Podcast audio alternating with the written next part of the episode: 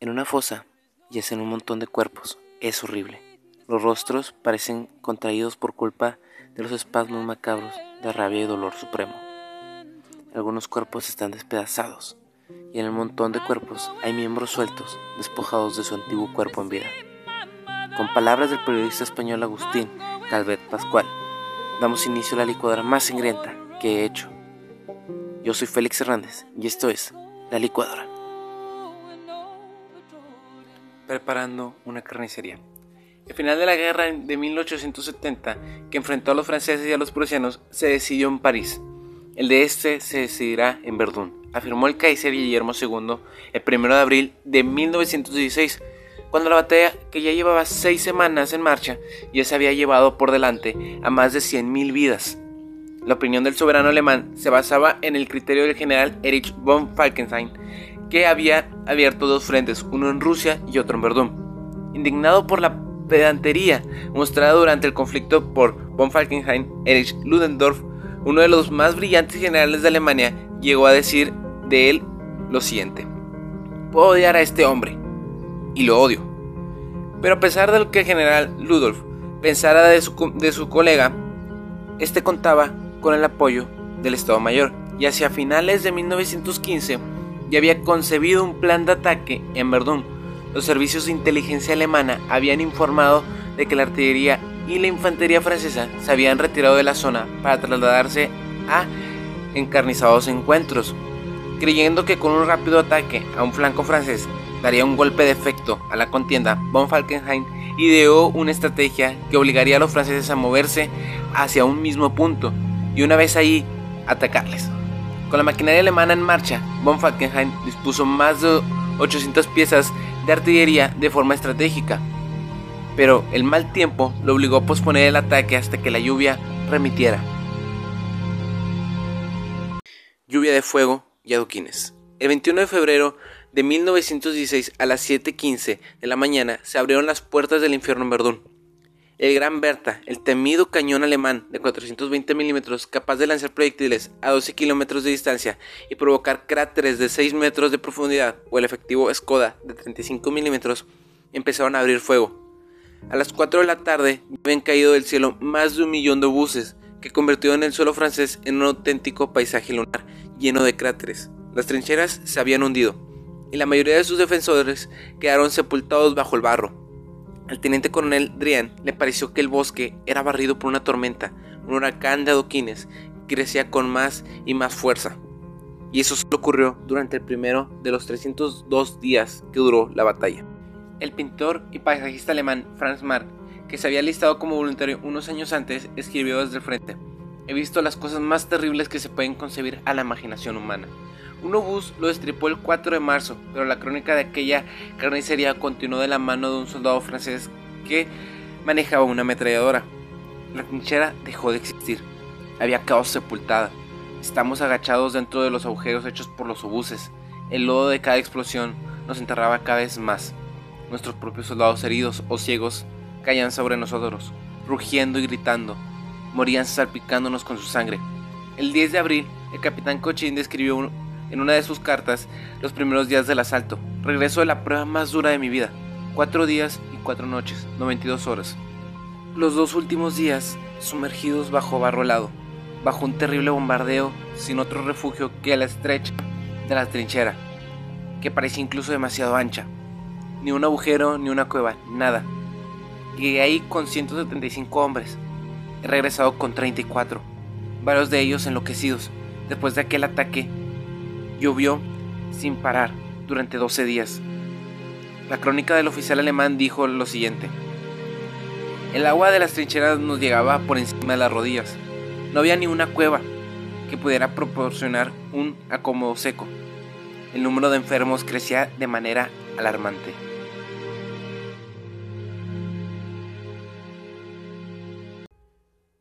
Una generación perdida. El 18 de diciembre de 1916 y en plena víspera de Navidad, los cañones enmudecieron. Verdún se había salvado, pero a un precio descomunal, 700.000 bajas entre heridos y muertos, repartidos casi por partes iguales entre los dos bandos. El consumo de munición en los primeros siete meses ascendió a 24 millones de proyectiles. nueve pueblos habían sido borrados del mapa y el paisaje quedó calcinado. Los cuatro millones de proyectiles caídos sobre la colina Mount Home, donde ahora se erige un monumento en conmemorativo a la batalla, la convirtieron en un volcán de lodo y rocas. Aunque los bosques replantados en la década de 1930 han crecido y han ocultado la mayoría de los cráteres provocados por los obuses, los actuales visitantes del campo de batalla aún pueden contemplar un panorama horrible, moldeado por 50 obuses por metro cuadrado.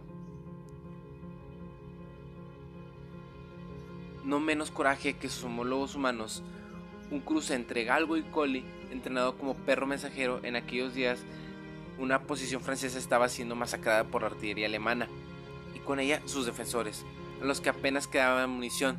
De pronto, los esperados soldados franceses vieron una extraña silueta negra que atravesaba las líneas enemigas.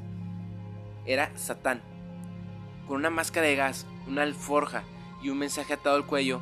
En ese momento, una bala alemana lo alcanzó en una pata y el perro cayó, pero volvió a levantarse y con coraje siguió corriendo hasta las trincheras francesas. El mensaje decía, por el amor de Dios, aguantad, mañana enviamos refuerzos. En las alforjas que Satán llevaba atadas al lomo habían dos palomas mensajeras. Los soldados anotaron las coordenadas de la artillería alemana y las enviaron con las palomas. Una de ellas fue abatida, pero la otra logró llegar a su destino. Y la artillería francesa consiguió silenciar definitivamente a la alemana y liberar a los suyos. Satán solo tenía de diabólico el nombre, porque en realidad se convirtió en el auténtico ángel de la guarda para el ejército francés, sin duda alguna un ángel de la guarda a cuatro patas. Para terminar el podcast de hoy de la batalla de Verdún, voy a dar una opinión o voy a comentar acerca de esta batalla que pues no pude opinar casi nada porque tuve que leer este guion que la verdad me dejó con la piel chinita. En serio, es una batalla muy sorprendente, una batalla sangrienta, salvaje, que recuerda a tiempos donde tenías que luchar con tu espada y te olías el aliento de tu enemigo desde el punto de, de vista, desde mi punto de vista, siento yo que esta batalla fue una batalla horrible. Para sus combatientes y para todos los civiles que estuvieron en Verdún. Verdún estuvo, es, bueno, Verdún es una ciudad, estuvo asediada durante mucho tiempo porque los alemanes la estuvieron asediando, ya que era el flanco débil de los franceses. Aunque si recuerdan, pues los, el general quería, el general alemán quería que todos los franceses estuvieran en un solo punto y acabar con ellos definitivamente. Yo solamente en mi mente se me viene una idea. Y es imaginarse estar en la trinchera, siendo tú un francés, estando tú en la trinchera y no poder dormir porque eh, todos los días y todas las noches caían obuses cerca de ti. Obuses que podían caer en un momento, te podían caer a ti o que podían caer en, tu trinchera y podían matar a tus soldados, matar a tus compañeros y asesinarte a ti. Era horrible. Tampoco podías dormir bien porque tenías que estar al pendiente de que el enemigo no mandara sus, a una expedición a tu trinchera. Una expedición prácticamente es dar la orden de ataque para capturar la trinchera del, del, del enemigo. Pero como ven, casi trincheras no había, solamente habían cráteres de buses llenos de barro y lodo en pleno diciembre. De febrero a diciembre. Fue una batalla horrible, una batalla que duró mucho tiempo. Es la batalla que duró más tiempo de la Primera Guerra Mundial.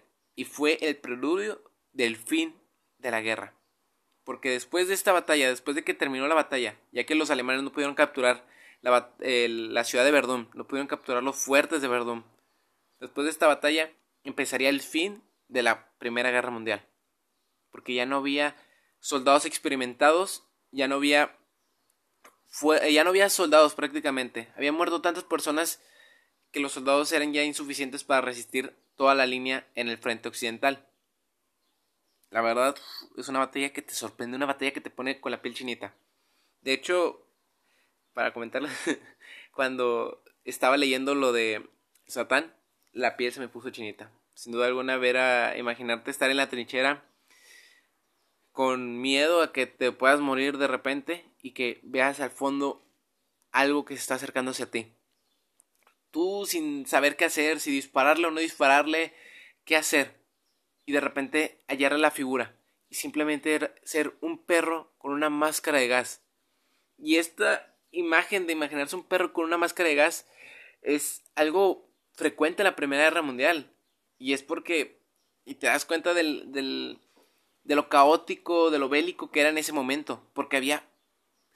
Los alemanes eran eh, expertos en aventar gases venenosos. Entonces, pues ver a un perro con una máscara de gas te sorprendía mucho, impactaba. De hecho, imaginárselo, estar en la trinchera. De hecho, se me puso otra vez la piel, la piel chinita. Imaginarse estar en la trinchera, esperando tu muerte y de repente ver a un perro con una máscara de gas acercándose hacia ti, con un mensaje en el cuello y unas palomas a su alrededor. Son las palomas en, en su lomo. Es sorprendente, o sea, verlo así venir hacia ti. Después leer el mensaje que, sin duda alguna, leerlo y leerlo con sentimiento, leer el, por amor de Dios, resistid, mañana enviamos refuerzos. Tal vez te dé un impulso de motivación o tal vez simplemente te dé un, un bajón más. No lo sé, pero a mí se me pone la piel chinita recordar eso, eh, bueno, recordar, imaginarme eso, recordar como si yo hubiera estado ahí. Imaginarme eso me da mucho, mucho mucha emoción. Se me llena el cuerpo de adrenalina, se me pone la piel chinita porque es algo impactante.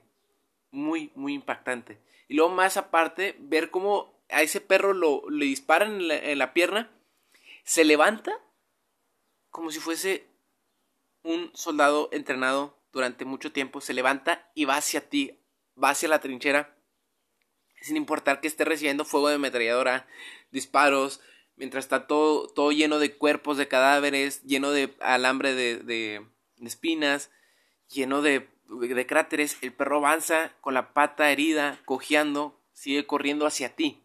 Y después de que llega ahí, puede darte el mensaje, darte las palomas y ayudarte a poner las coordenadas para poder atacar a los cañones alemanes y poder así ayudar a tus compañeros sin duda alguna, y como lo dije en el guion, es un ángel de la guarda cuatro patas. Porque gracias a él salvó muchas vidas. Él salvó muchas vidas.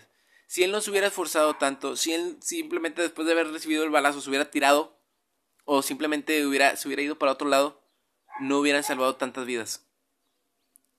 Sí, murieron muchas personas, pero hubieran muerto muchas más si Satán no hubiera llegado a ese lugar pues dejamos el podcast de, hoy. Yo soy Félix Hernández y esto fue La Licuadora.